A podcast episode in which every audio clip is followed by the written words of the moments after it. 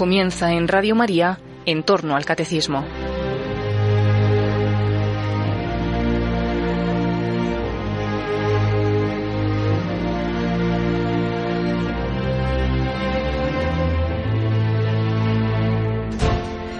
Este sábado y tras celebrar la Asunción de la Virgen a los cielos y en vísperas también de celebrar a María Reina, les ofrecemos la reposición de un programa de vida en Cristo que dirigió el padre Luis Fernando de Prada en el año 2016 sobre María, Reina y Madre de Misericordia.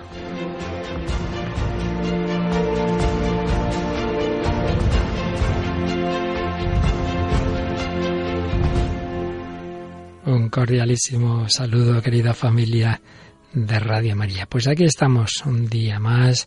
Vamos a pedir al Señor y a la Virgen María que nos ayude a confiar cada vez más en su misericordia. Yo creo que hoy ya va a ser, por fin, el último programa de esta larga serie que hemos dedicado a la misericordia. Evidentemente seguiremos hablando de la misericordia de Dios, puesto que es central en todo el mensaje cristiano, pero de una manera específica hemos estado tratándolo en bastantes programas, desde el primero en que comentábamos la, la bula Misericordia Bultus del Papa Francisco, luego los que dedicamos a la encíclica Dives y Misericordia de Juan Pablo II, los que dedicamos a los textos bíblicos, Antiguo, Nuevo Testamento, y luego pues un recorrido rápido, evidentemente sintético a lo largo de la historia de la espiritualidad, de los santos que, que todos evidentemente nos han hablado de la misericordia de Dios, pero hemos visto cómo en los últimos siglos en que el hombre se ha alejado más de Dios y ha caído en mayor miseria,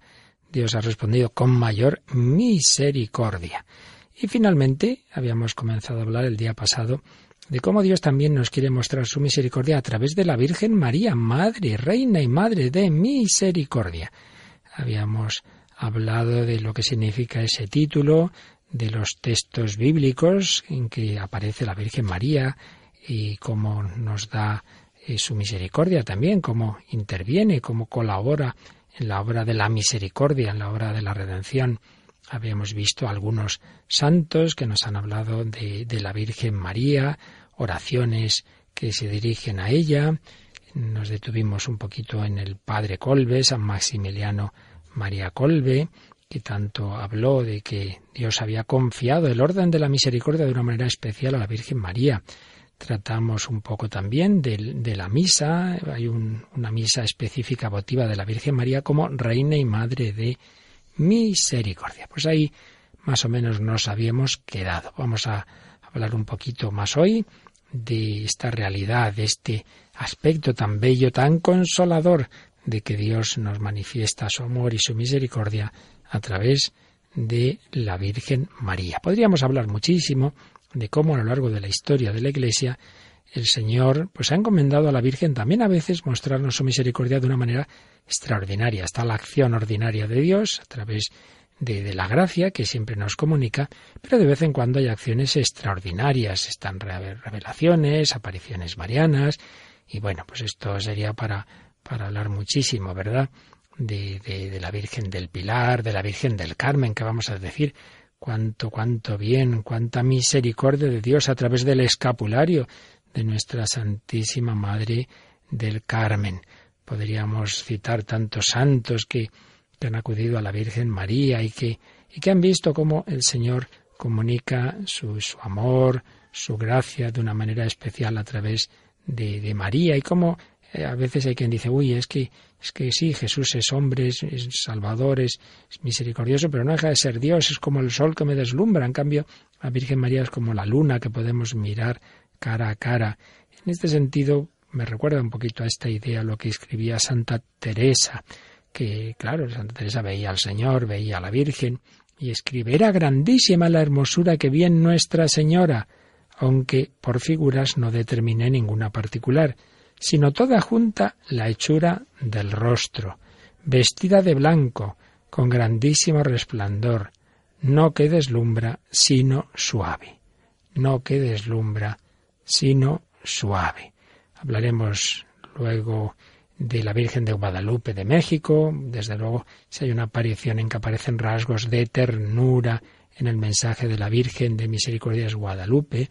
Y luego, en la época moderna, sobre todo en el siglo XIX y XX, pues como diversas apariciones de la Virgen María pues han sido como la, la mensajera del Señor para, para darnos más y más ayudas para acercarnos a Dios, la medalla milagrosa que, que la Virgen le, le inspira a Santa Catalina Labouré, una medalla que tantos santos han difundido, como el Padre Colbe, San Maximiliano María Colbe, o la Madre Teresa de Calcuta, Santa Teresa de Calcuta. De hecho, servidor tiene una medalla milagrosa que ella, que ella me dio, la, la repartía a miles y miles.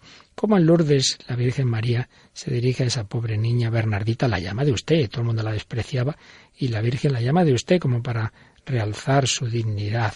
Y Bernardita podrá decir, jamás vi nada tan hermoso, es tan bella, que cuando se la ha visto una vez se desea morir para volver a verla.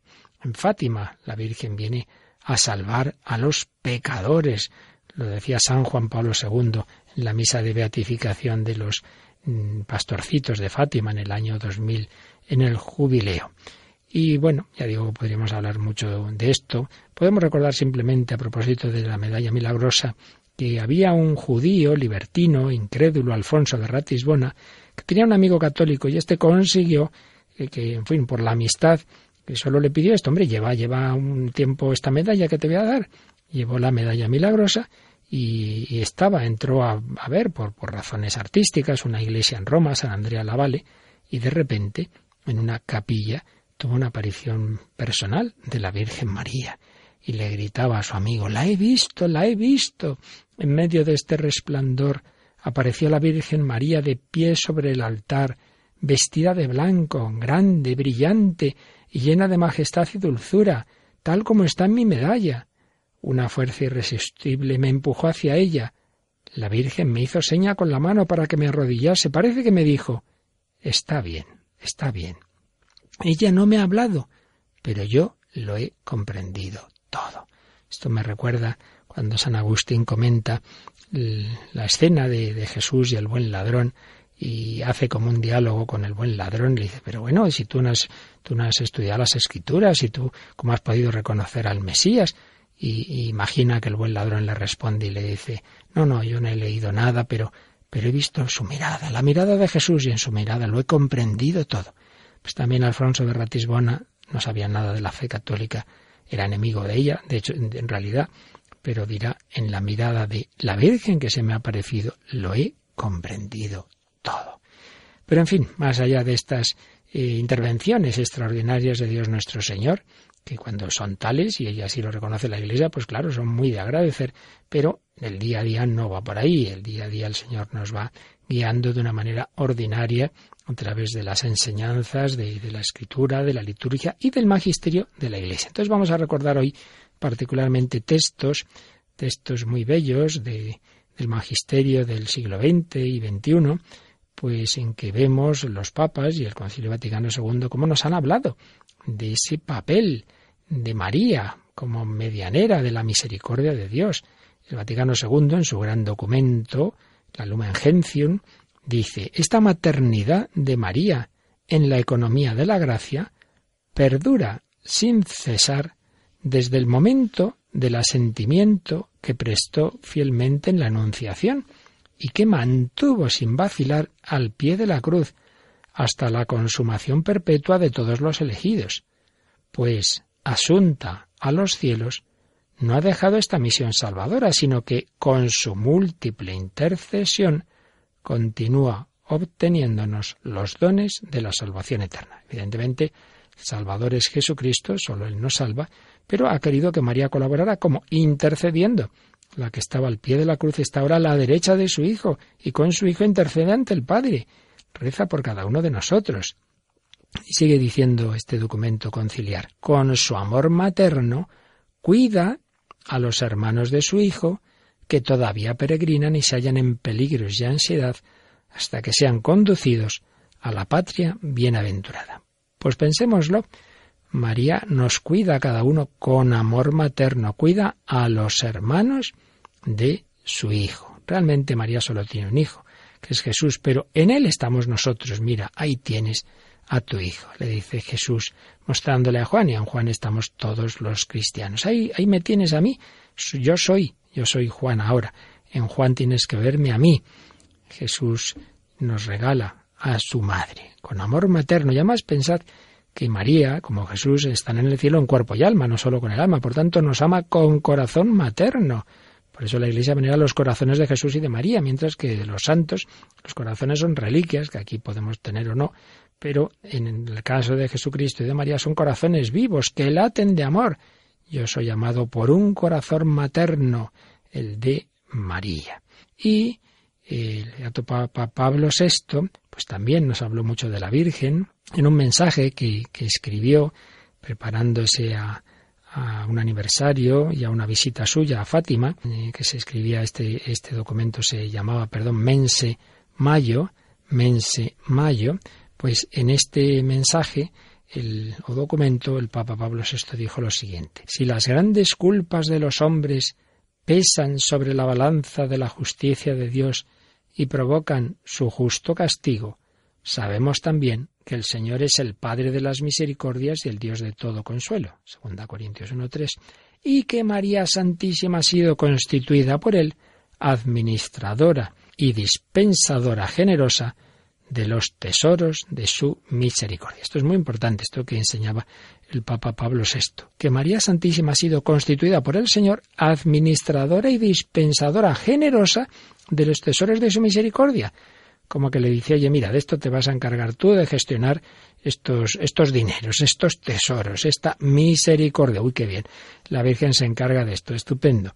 Es nuestra madre, constituida dispensadora y administradora generosa de los tesoros de su misericordia. Seguía diciendo el Papa, que ella que ha conocido las penas y tribulaciones de aquí abajo, la fatiga del trabajo cotidiano, las incomodidades y las estrecheces de la pobreza, los dolores del Calvario, socorra las necesidades de la Iglesia y del mundo. Pues así debemos acudir a la Virgen María, a pedir que nos socorra como dispensadora de los tesoros de la misericordia. Es muy dulce, es muy dulce acudir a María, es muy dulce saber que ella es tan madre. Vamos a agradecérselo una vez más al Señor, vamos a darle gracias por esa madre, vida, dulzura y esperanza nuestra.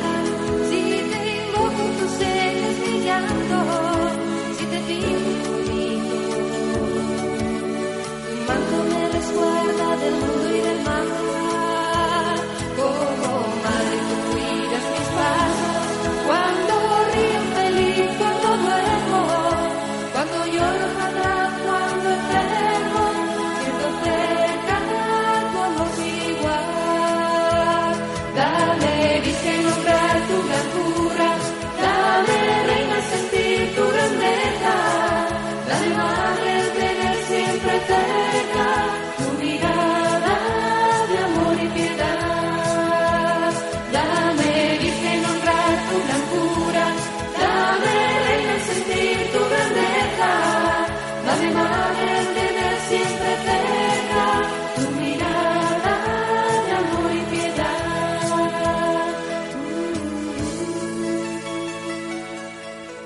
Madre, el tener siempre cerca tu mirada de amor y piedad como la tenía siempre cerca desde joven Carol Wittigua, San Juan Pablo II, consagrado a ella, totus tus fue su lema, y en su primera encíclica, la encíclica programática de todos los papas, fue Redentor hominis, redentor del hombre, centrado en Jesucristo, no faltaría más. Pero el número 22 hablaba de la Virgen, un número que se titulaba y se titula Redentor Homines 22, La Madre de nuestra confianza. Qué bello título, La Madre de nuestra confianza. Y decía que el misterio de la redención se ha formado bajo el corazón de la Virgen de Nazaret. Claro, para ser redimidos el Hijo de Dios se ha hecho carne, pero para ello ha contado con el sí de María. Ese misterio se ha formado bajo su corazón. Y desde aquel momento este corazón virginal y materno al mismo tiempo sigue siempre la obra de su Hijo y va hacia todos aquellos que Cristo ha abrazado y abraza continuamente en su amor inextinguible. Si Cristo viene a abrazarnos a cada uno, a redimirnos a cada uno, pues María también se dirige a nosotros, a cada uno, nos quiere abrazar. Y por ello este corazón debe ser también maternalmente inagotable. ¿Qué expresiones tenía Juan Pablo II? Un corazón maternalmente inagotable la característica de este amor materno que la Madre de Dios infunde en el misterio de la redención y en la vida de la Iglesia, encuentra su expresión en su singular proximidad al hombre y a todas sus vicisitudes. En esto consiste el misterio de la madre. El niño pequeño vuelve a casa eh, con un problema, enseguida se, se, se echa en brazos de su madre, llora, se lo cuenta. Pues María está cerca de cada uno de nosotros. Dios ha querido que además de la encarnación, de que tengamos a Jesús, corazón humano de Dios, tengamos también a María. Decía también en Redentor Hominis que el amor de Dios se acerca a cada uno de nosotros por medio de esta madre y adquiere de tal modo signos más comprensibles y accesibles a cada hombre. Y sabemos que hay personas que dicen, no, yo no, no quiero saber con Dios y tal, pero, pero no le toquen a la Virgen María, a su, a su patrona. Hay algo ahí misterioso que, Dios se sirve de ello para tocar el corazón duro tantas veces de los hombres, ese misterio, esa madre que todos hemos tenido, pues también la tenemos en el orden sobrenatural. Y en la encíclica que dedicó ya directamente a la misericordia, Dives y Misericordia, Dios rico en misericordia, su número nueve, la madre de la misericordia, pues claro, ahí desarrollaba todo este, este tema. Y decía algo muy importante. María es la que de manera singular y excepcional ha experimentado como nadie la misericordia. Uno dirá, pero ¿cómo es eso? Si María es inmaculada, si María no necesita misericordia. Al revés, precisamente porque ha recibido una grandísima misericordia, esa misericordia ha hecho que no tenga ningún pecado, que no tenga pecado original. No es porque hoy la Virgen, como ha sido muy buena, entonces Dios le ha regalado ser inmaculada. No, no, es al revés. Se lo ha regalado previamente, al ser inmaculada no ha tenido ni, ni ese, ese pecado original. Luego, por supuesto, ella ha correspondido a la gracia de Dios con su fidelidad, pero en primer lugar recibió el regalo de ser concebida sin pecado. Por eso María canta y proclama, ya lo vimos en el Magnificat, la misericordia de Dios. María ha experimentado como nadie la misericordia y también, seguía diciendo el Papa Juan Pablo II, de manera excepcional ha hecho posible con el sacrificio de su corazón la propia participación en la revelación de la misericordia divina. Claro, es que si la misericordia divina llega al colmo de los colmos, en la cruz, porque Dios con tal de perdonarnos es capaz de dejarse matar, de hecho carne en Jesucristo, bueno, pues ahí está María, y María está pasándolo muy mal, porque no sé yo qué es peor, si sufrir la cruz o que una madre vea sufrir y morir a su hijo en la cruz. María está ahí, está ahí unida a, su Hijo Jesucristo por cada uno de nosotros. Está también ofreciendo al Padre el dolor de su corazón. Por eso seguía diciendo Juan Pablo II, nadie ha experimentado como la madre del crucificado el misterio de la cruz. Nadie ha experimentado como la madre del crucificado el misterio de la cruz. Nadie como ella, María, ha acogido de corazón ese misterio, aquella dimensión verdaderamente divina de la redención, llevada a efecto en el Calvario mediante la muerte de su Hijo, junto con el sacrificio de su corazón de madre. Por eso, María, seguía escribiendo, es la que conoce más a fondo el misterio de la misericordia divina, sabe su precio y sabe cuán alto es. En este sentido la llamamos también Madre de la misericordia. Fijaos aquí hay otra idea muy, muy importante. Sabe su precio y sabe cuán alto es. Nosotros que por desgracia banalizamos el pecado, como han dicho los últimos papas tantas veces, el peor pecado de nuestra época es haber perdido el sentido del pecado. Decimos, bueno, un pecado, bueno, bueno, me confieso y ya está. Oye, oye, se me confieso y ya está. Para que esa confesión realmente sea verdadera, válida y se perdonen tus pecados, para ello ha sido necesario, tal como Dios lo ha hecho en su plan, que el Hijo de Dios sufriera la pasión espantosa, muriera en la cruz y que María estuviera ahí. Lo que para ti parece tan fácil, tan barato, sin importancia, tiene un precio infinito, el precio de la sangre del Hijo de Dios. Y María lo sabe. María sabe que el precio de ese perdón, de que se te puedan perdonar los pecados, de que te puedas salvar, de que lo malo que has hecho en tu vida no tenga la última palabra, el precio es la sangre de su Hijo. No, no, no juguemos con el pecado. Tiene un precio altísimo. La gracia no es barata, es un regalo de Dios, pero ha sido adquirida a precio de sangre. María está ahí. María es, seguía diciendo Juan Pablo II, aquella que habiendo experimentado la misericordia de modo excepcional, lo que veíamos antes, merece, de igual manera, tal misericordia a lo largo de toda su vida terrena, en particular a los pies de la cruz de su Hijo.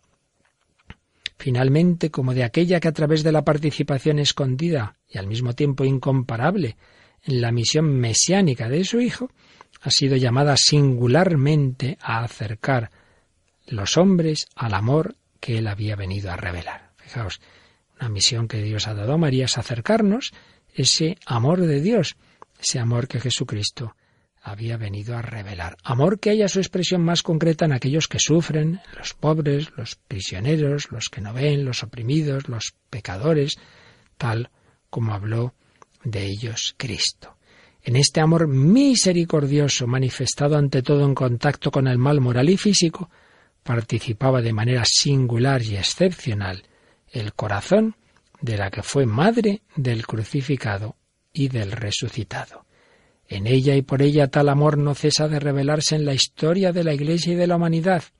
Tal revelación es especialmente fructuosa, porque se funda, por parte de la Madre de Dios, sobre el tacto singular de su corazón materno, sobre su sensibilidad particular, sobre su especial aptitud para llegar a todos aquellos que aceptan más fácilmente el amor misericordioso de parte de una madre. Lo que antes decíamos, hay personas que les puede costar más ver el amor en Dios y en cambio les es más fácil recibirlo a través de una madre. Pues vamos a pedírselo a la Virgen María, que tengamos siempre esa confianza en el amor de Dios a través de ella, que no nos olvidemos de que siempre nos está esperando, de que es la madre que prepara siempre la comida, que quiere llevarnos a casa.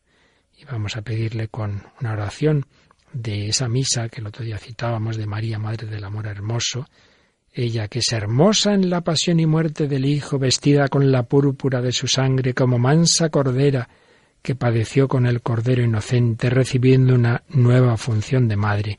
Le pedimos a la Virgen María que nos ayude a volver cada día, cada vez más cerca, estar en el corazón de su Hijo.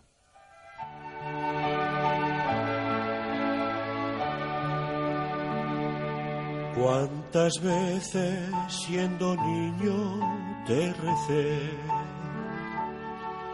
con mis besos te decía que te amaba. Poco a poco con el tiempo alejándome de ti, por caminos que se alejan me perdí por caminos que se alejan me perdí.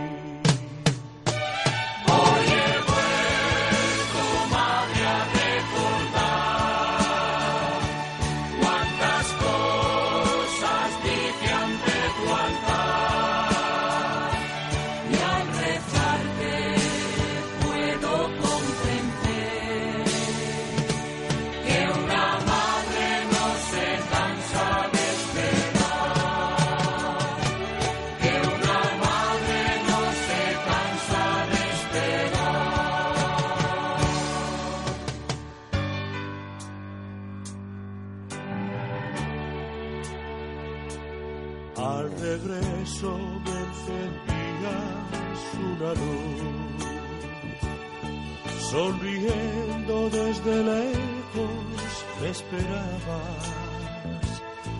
En la mesa la comida aún caliente y el mantel y tu abrazo en mi alegría de volver. Y tu abrazo en mi alegría de volver.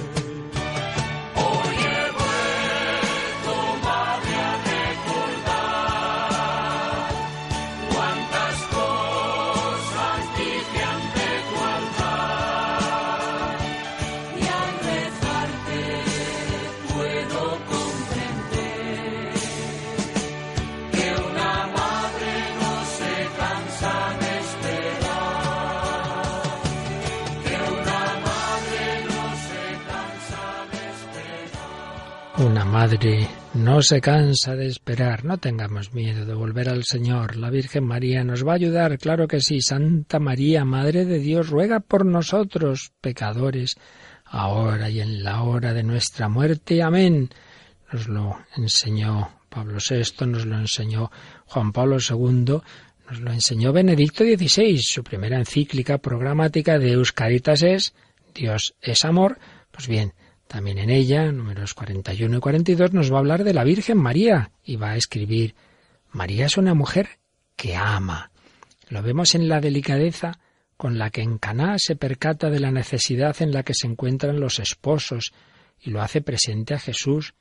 Lo vemos en la humildad con que acepta ser como olvidada en el periodo de la vida pública de Jesús, sabiendo que el Hijo tiene que fundar ahora una nueva familia y que la hora de la madre llegará solamente en el momento de la cruz.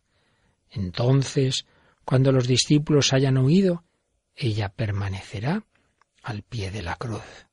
Más tarde, en el momento de Pentecostés, serán ellos los que se agrupen en torno a ella en espera del Espíritu Santo. Y luego, pues hablaba de la etapa ya celeste de la vida de María. Después de haber mencionado estos momentos de su vida terrena, nos va a recordar que, los santos siguen, no faltaría más, actuando después de su muerte, más todavía que antes. En ellos es evidente que quien va hacia Dios no se aleja de los hombres, sino que se hace realmente cercano a ellos. Pues bien, en nadie, añadía el Papa, lo vemos mejor que en María. Nadie vemos mejor que en María que el que está ahí arriba con Dios no se ha alejado de nosotros. Todo lo contrario. Nos recuerda la escena del Calvario. Ahí tienes a tu madre y en efecto, María se ha convertido en madre de todos los creyentes.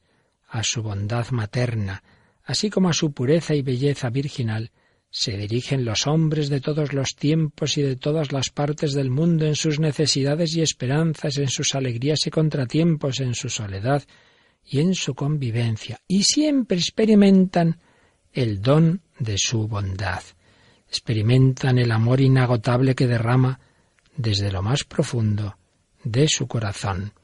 Los testimonios de gratitud que le manifiestan en todos los continentes y en todas las culturas son el reconocimiento de aquel amor puro que no se busca a sí mismo, sino que sencillamente quiere el bien. Pues es verdad, todos los santuarios marianos, cuántos testimonios de agradecimiento y cuántas personas nos encontramos que en, a poquito que haya confianza te lo cuentan.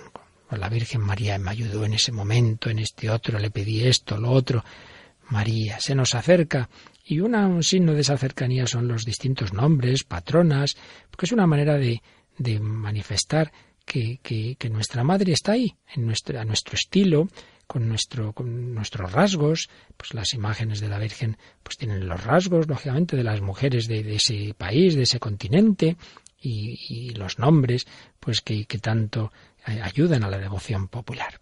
También en su encíclica sobre la esperanza, Espesalvi, preciosa encíclica de Benedicto XVI, tiene un apartado titulado María Estrella de la Esperanza.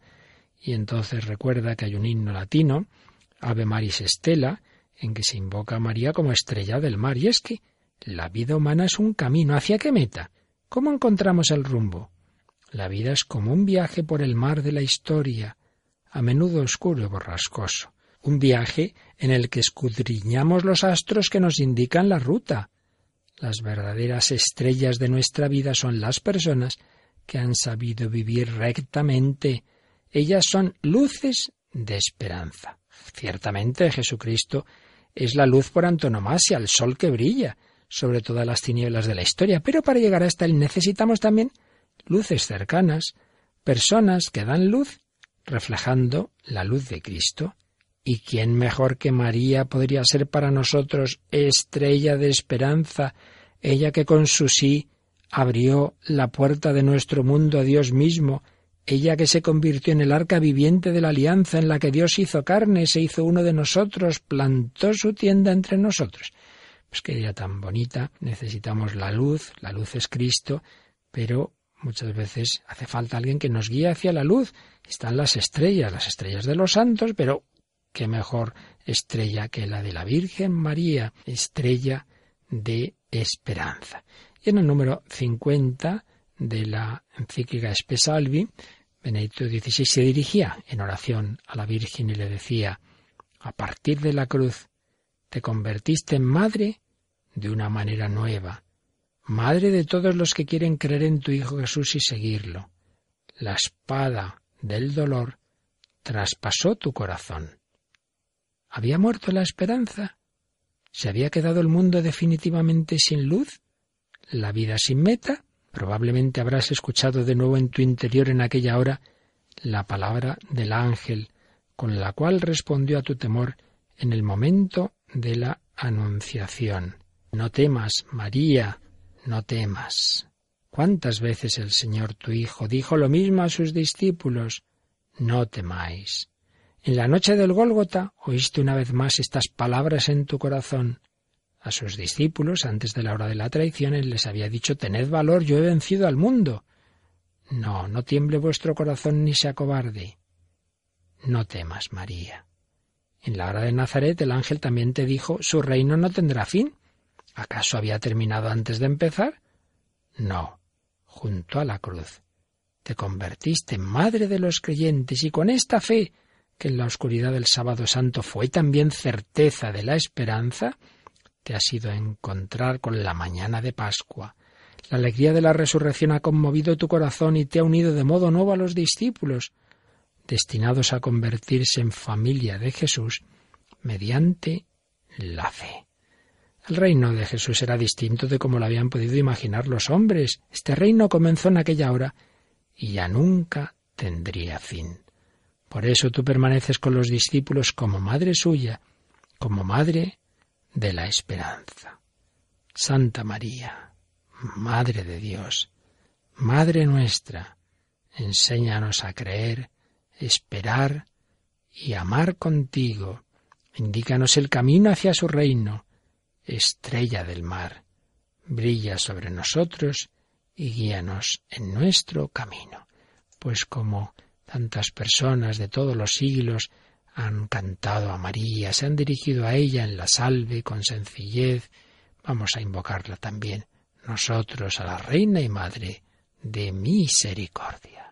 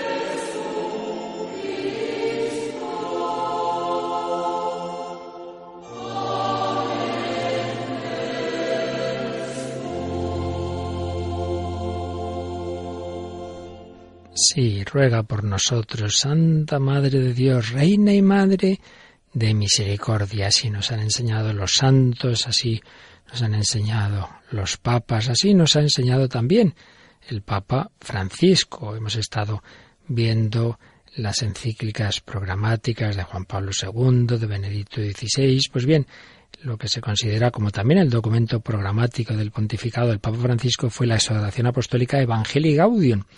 Pues bien, ahí en el número 285 escribía en la cruz, cuando Cristo sufría en su carne el dramático encuentro entre el pecado del mundo y la misericordia divina, pudo ver a sus pies la consoladora presencia de la Madre y del amigo.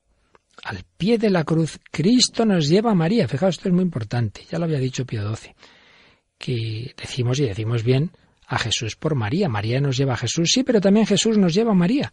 Cristo nos lleva a María. Ahí tienes a tu madre.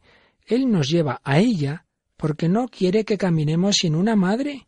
Jesús no quiere que caminemos sin una madre. Sí, sí, ya sabemos que lo importante es Dios, es Jesús el Salvador, sí, sí, pero Él nos ha dado una madre. Y el pueblo lee en esa imagen materna todos los misterios del Evangelio. Al Señor no le agrada que falte a su iglesia el icono femenino. Por eso, los cristianos en los que nos, no está presente este, esta, esta figura de María, les falta algo, sin duda. Y luego tenía unas palabras preciosas en el número 286 de Evangelii Gaudium. María es la que sabe transformar una cueva de animales en la casa de Jesús con unos pobres pañales y una montaña de ternura. Ella es la esclavita del Padre que se estremece en la alabanza. Ella es la amiga, siempre atenta para que no falte el vino en nuestras vidas. Ella es la del corazón abierto por la espada, que comprende todas las penas. Como madre de todos es signo de esperanza para los pueblos que sufren dolores de parto hasta que brote la justicia. Ella es la misionera que se acerca a nosotros para acompañarnos por la vida, abriendo los corazones a la fe con su cariño materno. Como una verdadera madre, ella camina con nosotros, lucha con nosotros y derrama incesantemente la cercanía del amor de Dios. Luego hablaba el Papa Francisco de cómo, de una manera muy particular en los santuarios marianos, los cristianos descubrimos de una manera más, más intensa y más eh, significativa esa cercanía de la Virgen María. A través de las distintas advocaciones marianas ligadas generalmente a los santuarios, ella comparte las historias de cada pueblo que ha recibido el Evangelio y entra a formar parte de su identidad histórica. Pues claro, Polonia no sería Polonia sin Chestokova, México no sería México sin Guadalupe, y así podríamos seguir y, y seguir. Por eso eh, vemos en los santuarios de una manera muy particular esa acción maternal de María. Decía el Papa, en los santuarios se puede percibir cómo María reúne a su alrededor a los hijos que peregrinan con mucho esfuerzo para mirarla y dejarse mirar por ella. Allí encuentran la fuerza de Dios para sobrellevar los sufrimientos y cansancios de la vida. Me viene a la mente, recuerdo de un hombre sencillo, de, poca formación, pero que decía, mire, yo todos los años viajecito a Guadalupe, en este caso de, de Extremadura, estoy ahí un buen rato con la Virgen y eso me da fuerza ya para todo el año. Allí encuentran, decía Papa Francisco, la fuerza de Dios para sobrellevar los sufrimientos y cansancios de la vida. Como a San Juan Diego, quien se le aparece la Virgen en el Guadalupe de México, María les da la caricia de su consuelo maternal y les dice al oído, No se turbe tu corazón, no estoy yo aquí, que soy tu madre. Y luego también decía el Papa en el 288 de Evangelio Gaudium, que claro, que eso también tenemos que manifestarlo al evangelizar. Hay un estilo mariano en la actividad evangelizadora de la Iglesia, porque cada vez que miramos a María, volvemos a creer en lo revolucionario de la ternura y del cariño. Mirándola descubrimos que la misma que alababa a Dios porque derribó de su trono a los poderosos y despidió vacíos a los ricos, es la que pone calidez de hogar en nuestra búsqueda de justicia. Pues si esto escribía en Evangelii Gaudium, cuando hizo el viaje a México y estuvo en Guadalupe, lo retransmitíamos Radio María y veíamos las imágenes impresionantes de cómo se quedó un buen rato en silencio ante, ante esa imagen milagrosa, milagrosa, ese cuadro que no es un cuadro, que es, que es realmente algo pues venido de lo alto de, de la Virgen Guadalupana. Pues en ese, en ese día, en la homilía, decía el Papa Francisco allí en Guadalupe, en México. María fue al encuentro de su prima Isabel. María, la mujer del sí, también quiso visitar a los habitantes de estas tierras de América en la persona del indio San Juan Diego. Es muy bonito que esa Virgen María, que nada más eh, concebir a Jesús por obra del Espíritu Santo, en vez de quedarse en su casa de Nazaret tan tranquila, fue a ayudar a Isabel, pues ahora sigue haciendo esas visitaciones de amor a nosotros, a sus hijos necesitados, y entonces hacía falta ir a México, que llevaba unos años de que estaban ahí los religiosos evangelizando eh, lo que podían con poco, con muy poco fruto, apareció la Virgen y, y todo cambió. María fue a visitar a los habitantes de esas tierras de América. Así como se movió por los caminos de Judea y Galilea, de la misma manera caminó al Tepeyac, con sus ropas, usando su lengua, para servir a esta gran nación. Y así como acompañó la gestación de Isabel, ha acompañado y acompaña la gestación de esta bendita tierra mexicana. Así como se hizo presente al pequeño Juanito, de esa misma manera se sigue haciendo presente a todos nosotros, especialmente a aquellos que como él, que como aquel indecito Juan, sienten que no valían nada. Él decía, pero, pero ¿cómo te pareces a mí y me encargas estas cosas si yo no valgo nada? Bueno, pues eso le parecía, le parecería siglos después a Bernardita de Lourdes, a los pastorcitos de Fátima. El Señor se dirige casi siempre a los más pobres y los escoge para que se vea que la cosa no es por ser uno muy valioso humanamente, sino por la misericordia de Dios. En ese amanecer, cuando se le aparece la Virgen en el Tepeyac, Juanito experimenta lo que es la esperanza, lo que es la misericordia de Dios. Va a ser el elegido para supervisar, cuidar, custodiar e impulsar la construcción de, ese santuario. En repetidas ocasiones le dijo a la Virgen que él no era la persona adecuada, que tenía que escoger a otros, que él no era ilustrado, que él no era letrado, que él no era de los que podían hacerlo. Pero María, empecinada, con el empecinamiento que nace del corazón misericordioso del Padre, le dice, no, no, que él, él era su embajador. Así que a mirar a la Virgen María, nos decía el Papa, y escuchar una vez más que nos vuelve a decir lo que le dijo a Juanito. ¿Qué hay, hijo mío, el más pequeño? ¿Qué entristece tu corazón? ¿Acaso no estoy yo aquí, yo que tengo el honor de ser tu madre? Ella nos dice que tiene el honor de ser nuestra madre y ella nos da la certeza de que las lágrimas de los que sufren no son estériles. Son una oración silenciosa que sube hasta el cielo y que en María encuentra siempre lugar en su manto. En ella y con ella Dios se hace hermano y compañero de camino, carga con nosotros las cruces para no quedar aplastados por nuestros dolores. ¿Acaso no soy yo tu madre? ¿No estoy aquí?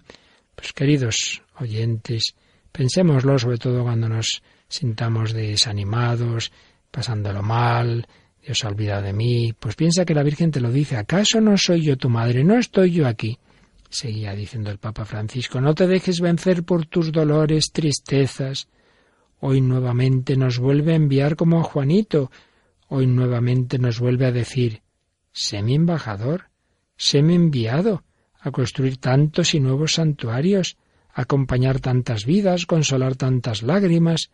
Tan solo camina por los caminos de tu vecindario, de tu comunidad, de tu parroquia, como mi embajador, mi embajadora.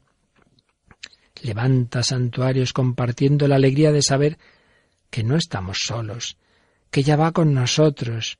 Sé mi embajador, dando de comer al hambriento, de beber al sediento, da lugar al necesitado, viste al desnudo, visita al enfermo, socorre al que está preso, no le dejes solo, perdona al que te lastimó, consuela al que está triste, ten paciencia con los demás y especialmente pide y ruega a nuestro Dios.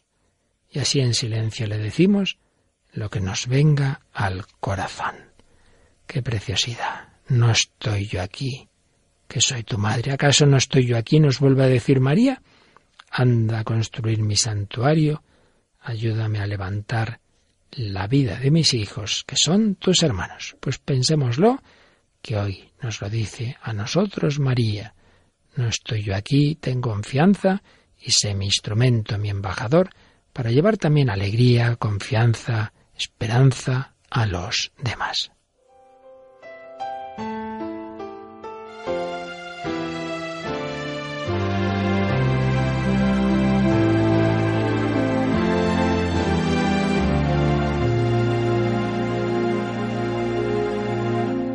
Ahí, en el dolor, en el fragor, de mis batallas. Ahí tu manto me envuelve, a Cristo me lleva.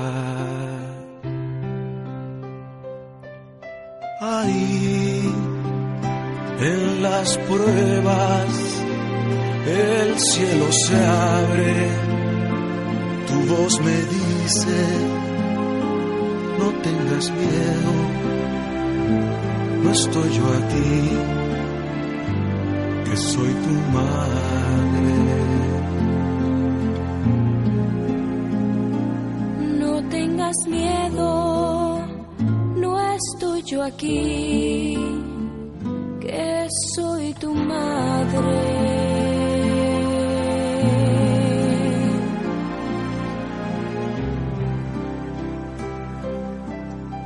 estoy yo aquí, que soy tu madre. La Virgen María parece como que el Señor le ha encomendado actuar especialmente en esos momentos que lo estamos pasando mal, en las noches, claro, pues cuando Jesús había muerto, ¿quién, quién actuaba, quién ayudaba a los apóstoles, quién consolaría a Pedro, que estaría hecho polvo tras sus negaciones, quién consolaría a los demás apóstoles. La Virgen, pues también, cuando parece que el Señor se esconde, cuando parece que ha perdido a Dios, que ha perdido la fe, acude a María, refugio de los pecadores, salud de los enfermos, consuelo de los tristes. Acude a María. Decía Monseñor José María García La Higuera aquí. Un día, si Dios quiere, también veremos en los altares, sin duda.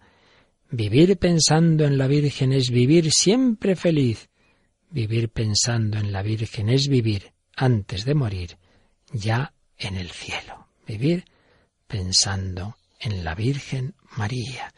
Terminamos estas reflexiones sobre la misericordia de Dios por donde las empezamos. Las empezábamos comentando un poco el documento Misericordiae Vultus del Papa Francisco, con el que convocaba el año jubilar de la misericordia y obviamente este año de la misericordia no es solo para cuando eh, los meses propios de este año, sino para toda la vida. Todos estos acontecimientos eclesiales son para llamar la atención sobre algo que hay que seguir viviendo luego siempre.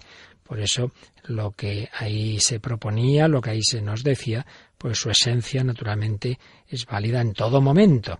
Y en ese documento el Papa hablaba también de, de, María, como no podía ser de otra forma, y nos decía que la dulzura de su mirada nos acompañe para que todos podamos redescubrir la alegría de la ternura de Dios. Ninguno como María ha conocido la profundidad, el misterio de Dios hecho hombre. Todo en su vida fue plasmado por la presencia de la misericordia hecha carne. La Madre del crucificado resucitado entró en el santuario de la misericordia divina porque participó íntimamente en el misterio de su amor. También nos decía que María, al pie de la cruz, oía como Jesús perdonaba, Padre, perdónalos porque no saben lo que hacen, y escribía, el perdón supremo ofrecido a quien lo ha crucificado nos muestra hasta dónde puede llegar la misericordia de Dios.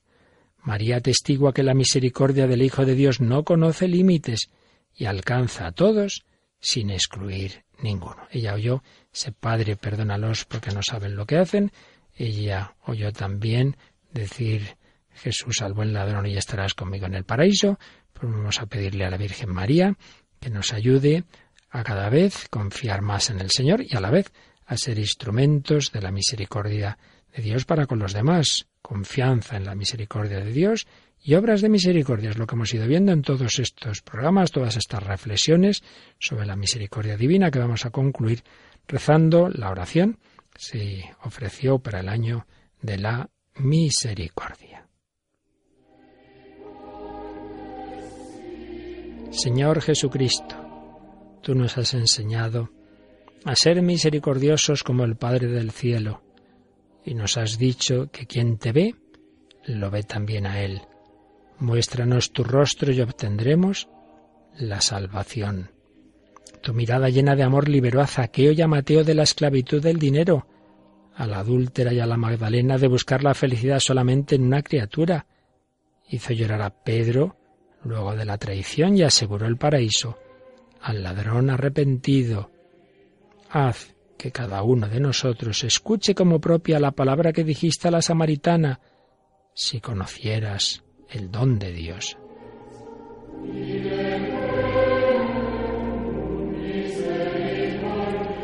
Tú eres el rostro visible del Padre invisible, del Dios que manifiesta su omnipotencia sobre todo con el perdón y la misericordia. Haz que en el mundo la Iglesia sea el rostro visible de ti, su Señor resucitado y glorioso.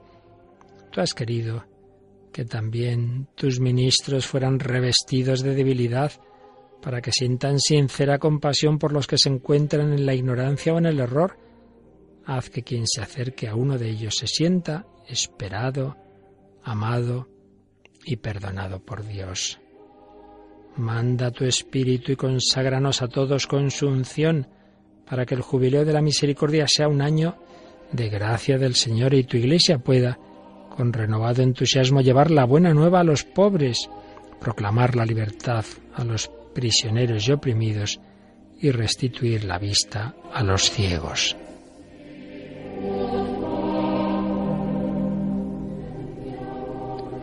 Te lo pedimos por intercesión de María, Madre de la Misericordia, a ti que vives y reinas con el Padre y el Espíritu Santo por los siglos de los siglos. Amén.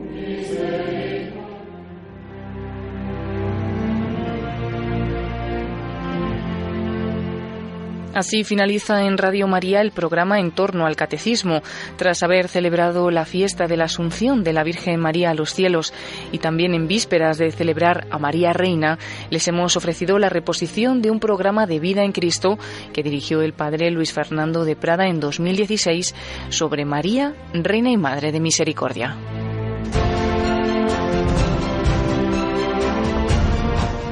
Fueron un total de dos programas dirigidos en 2016 por el padre Luis Fernando de Prada acerca de este tema de María como Madre de Misericordia. El sábado pasado pudieron escuchar el primero de ellos y hoy les hemos ofrecido el segundo. Pueden pedirlos en el 902 500 518, pero también pueden pedir el CD especial de la Misericordia en el que están incluidos estos programas.